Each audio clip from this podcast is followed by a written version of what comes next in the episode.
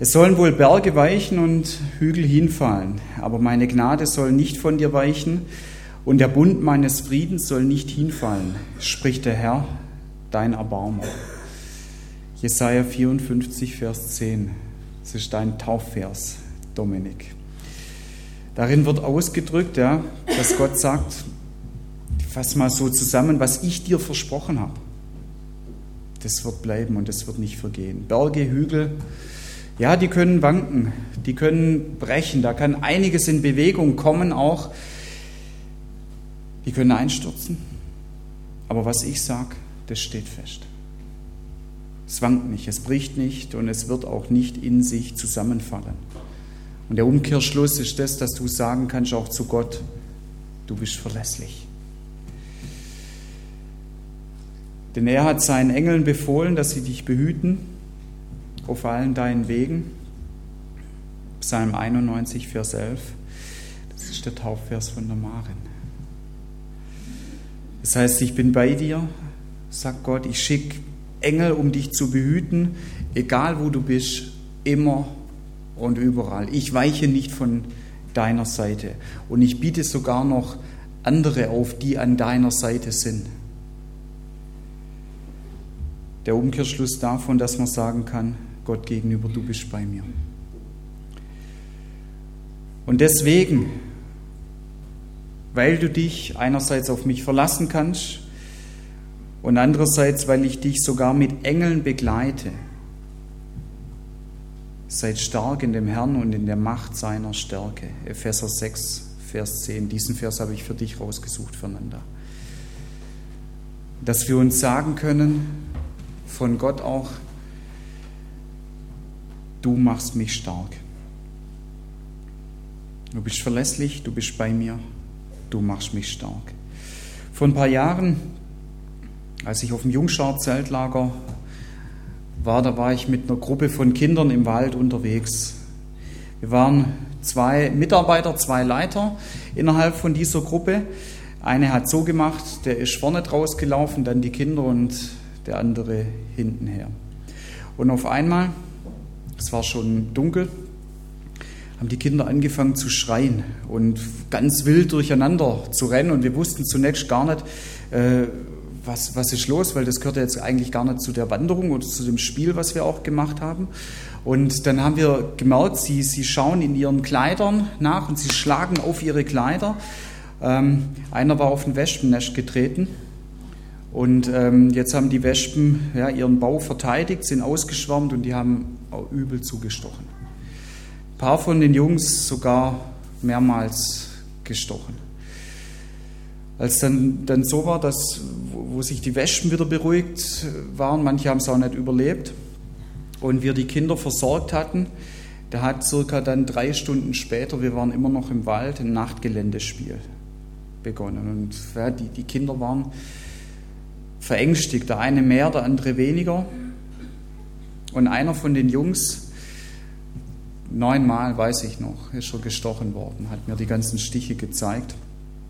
Der ist die ganze Zeit während diesem Nachtgeländespiel in meiner Nähe geblieben.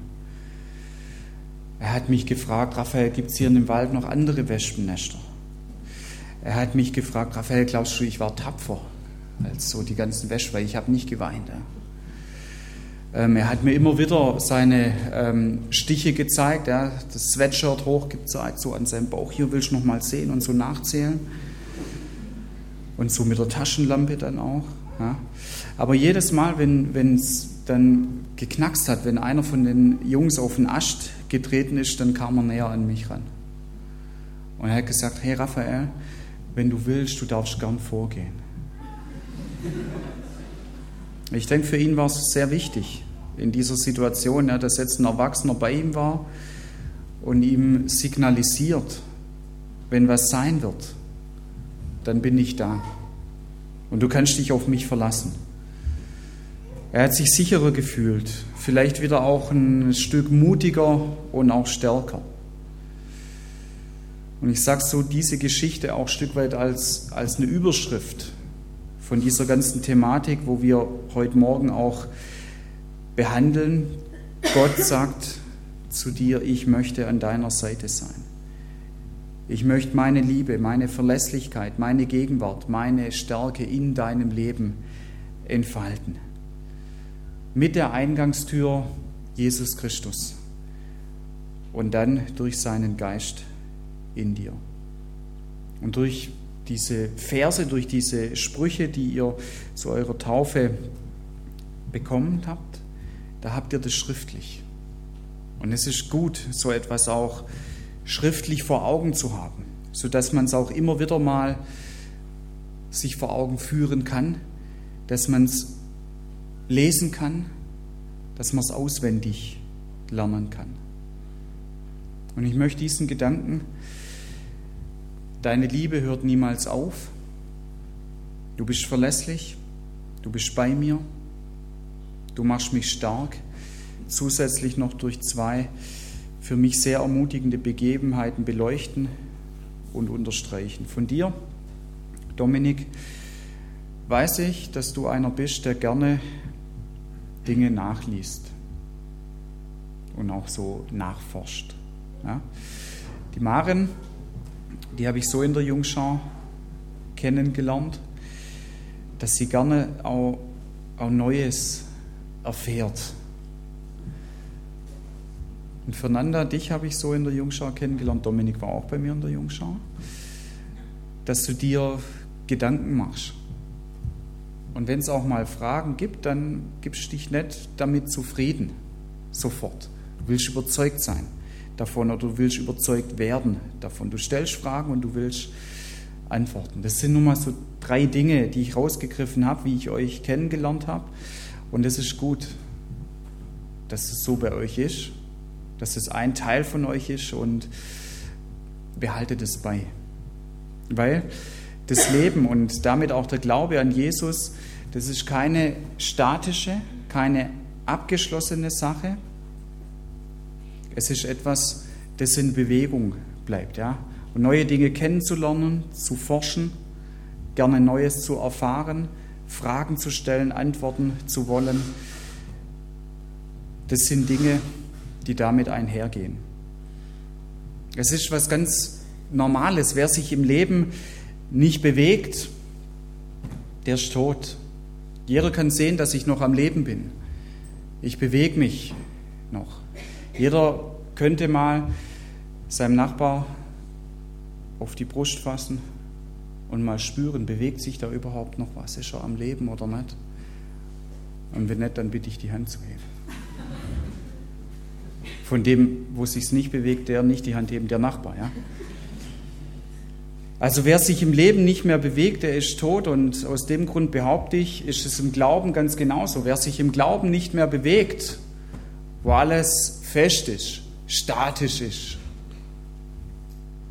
kann der Glaube noch lebendig sein? Ich will Bewegung reinbringen. Durch zwei Begebenheiten und mit denen die Größe Gottes auch darstellen. Und wie gesagt, jeder, der an Jesus glaubt, dem sagt Gott zu, ich komme in dein Leben. Ich entfalte darin meine Liebe, meine Verlässlichkeit, meine Gegenwart, meine Stärke, mein Leben. Ich will dein Leben auf eine göttliche Art und Weise in Bewegung versetzen. Das erste, was ich nennen möchte, das steht im Buch Josua, im fünften Kapitel. Und die Situation ist folgendes. Josua ist der erste Leiter vom Volk Israel. Und ähm, sie sind schon reingegangen in das Land, was Gott zu ihnen gesagt hat, das möchte ich euch schenken. Und sie haben Lagerplatz gehabt in der Nähe von dem Ort, der Gilgal heißt. Und ja, jetzt kommt demnächst so die erste stärker befestigte Stadt, auf die sie zumarschieren werden. Jericho liegt direkt vor ihnen. Und ähm, sie feiern zusammen das Passafest. Das Passafest damals für das Volk Israel eine große Ermutigung, die, die man auch körperlich mitmachen konnte, weil es eben auch was mit Essen zu tun hatte. Eine große Ermutigung, dass Gott zu ihnen damals in Ägypten, als sie in der Sklaverei, in der Gefangenschaft waren, gesagt hat, ich werde euch da rausholen, ich werde euch retten. Heute zum Passa, da wissen wir noch mehr, weil Jesus hat es noch mehr auch erklärt und er hat gesagt, ich stehe auch dafür für dieses Passa. Ich möchte euch auch aus unterschiedlichen Dingen, wo ihr gerade auch drin steckt, befreien und herausretten. Und wie gesagt, da ist das Volk. Und in einem Augenblick der Ruhe, ich stelle mir das so, so vor, im Josua sind noch unterschiedliche Dinge auch durch den Kopf gegangen. Vielleicht hat er sich nochmal zurückgezogen. Ich selber bin auch so ein, so ein Typ, ich brauche immer wieder Ruhe auch in meinem Leben, auch, auch einen Rückzug, um Dinge zu reflektieren, auch um zu beten.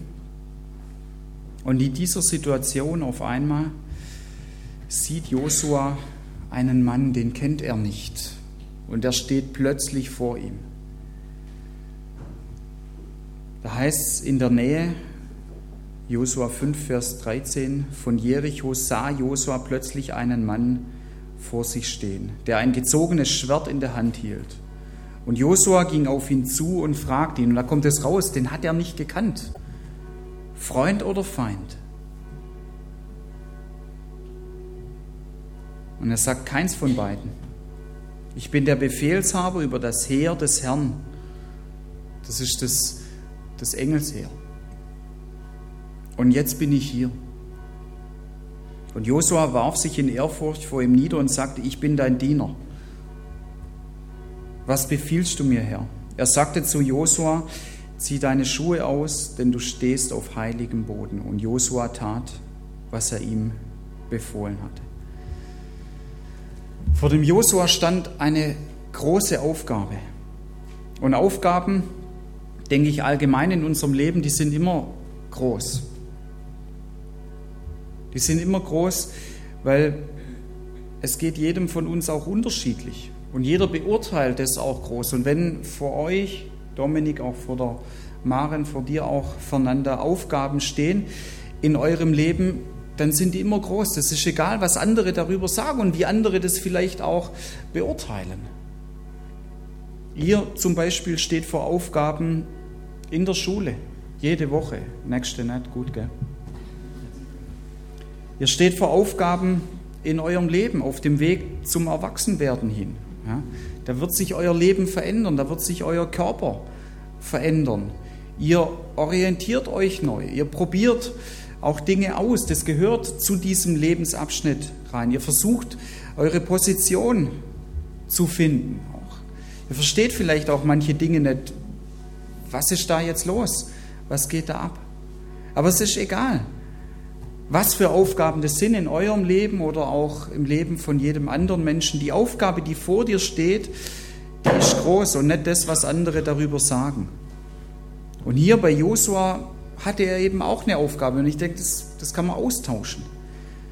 Und hier bekommt Josua einen Einblick in das, was es bedeutet, wenn man das Leben mit Gott gestaltet.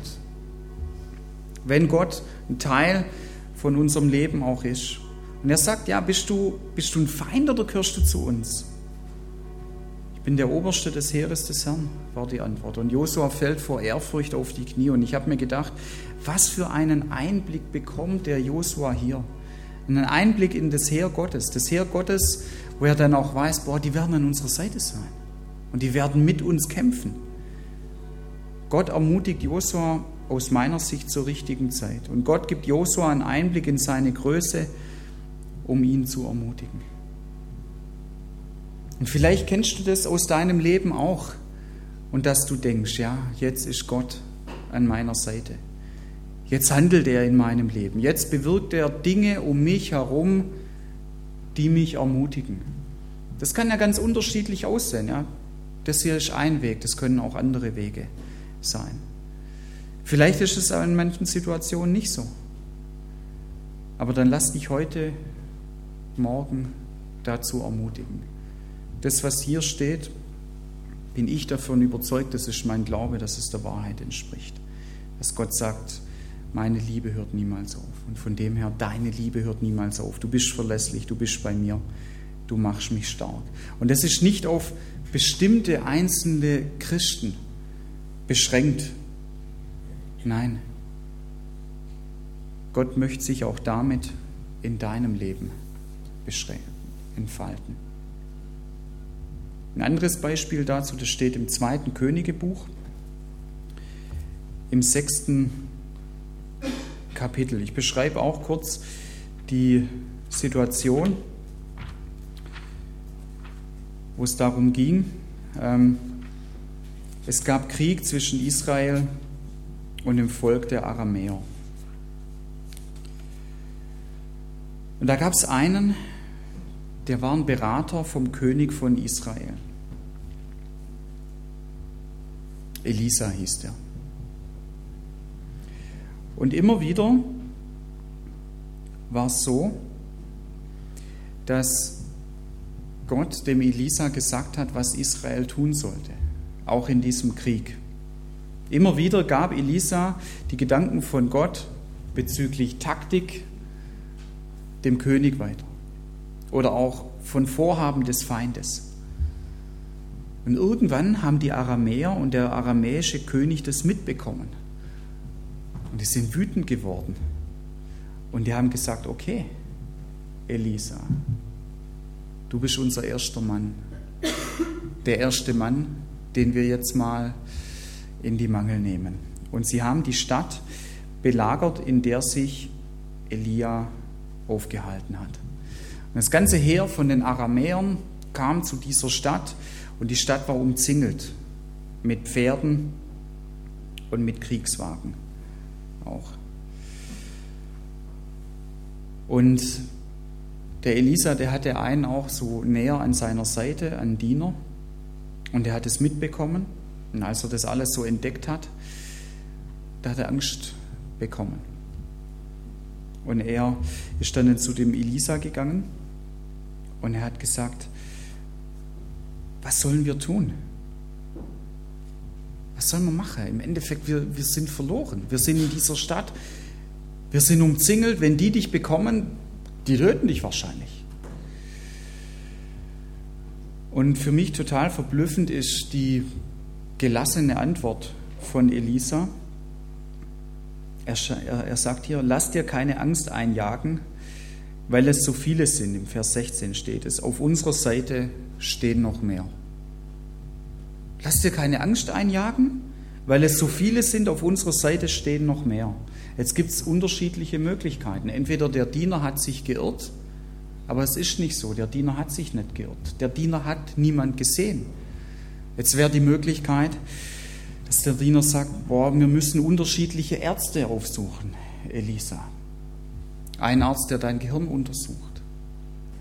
Ein Arzt, der deine Augen untersucht. Was ist los? Was ist passiert mit dir? Meine Frau hat zu mir gestern gesagt, ähm, wenn ein Mensch gefoltert wird, dann kann das irgendwann sein, dass er an eine Stelle kommt, dass er verrückt wird. Das ist wie so ein Schutzmechanismus für ihn. War das der Punkt bei Elisa? Lass dir keine Angst einjagen, weil es so viele sind. Auf unserer Seite stehen noch mehr. Ich, ich bin überzeugt davon, Folter, klar, das geht körperlich, aber das geht auch psychisch. Und dann ist so, dass Elisa anfängt für seinen Diener zu beten. Herr, öffne doch meinem Diener die Augen.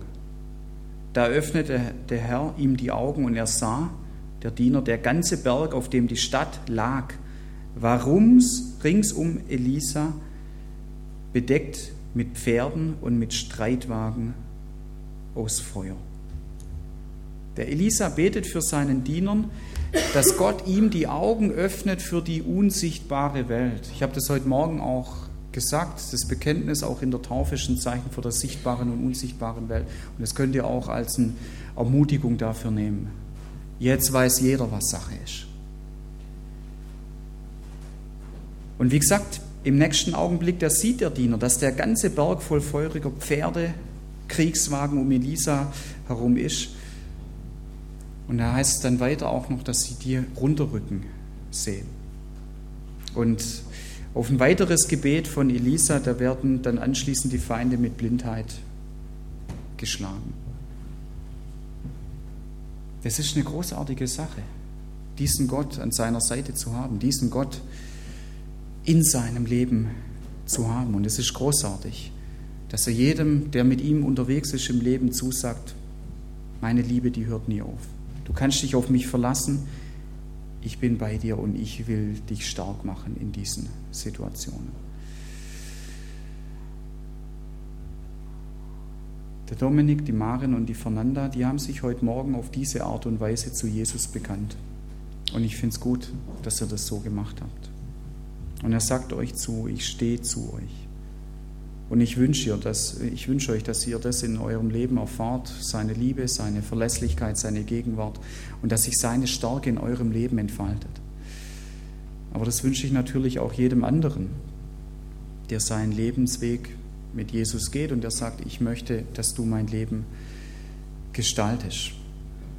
Oder ich wünsche es auch jedem, keine Ahnung, ich kenne heute Morgen auch nicht jeden, der sagt, Mensch, das sind neue Sachen. Habe ich noch gar nicht so gehört oder ich habe es schon mal gehört, ich komme darüber neu ins Nachdenken. Ich möchte genau das auch haben in meinem Leben. Dann ist das ein Punkt, der dir offen steht. Denn Gott macht darin keine Unterschiede. Jesus macht darin keine Unterschiede. Das ist das, Micha, was du vorher gesagt hast. Er steht vor dieser Tür und klopft an und er sagt, ich komme gern rein in dein Lebenshaus. Wie auch immer, wo auch immer du stehst, möge seine Liebe, seine Verlässlichkeit, Gegenwart und seine Stärke sich in deinem Leben entfalten.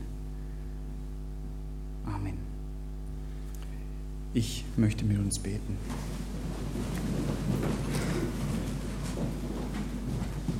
Vielen Dank, Vater, für deine Art. Vielen Dank, dass du uns heute Morgen auch auf eine besondere Art und Weise Einblicke gegeben hast in deine Art. Und vielen Dank, dass du die Liebe in Person bist. Vielen Dank, dass du verlässlich bist, dass du der Gegenwärtige in unserem Leben bist. Und vielen Dank, dass du auch sagst, ich möchte, dass sich meine Stärke in deinem Leben entfaltet. Und ich bitte dich darum, dass du genau das auch machst und dass du dich mehr und mehr ausbreitest in unserem Leben.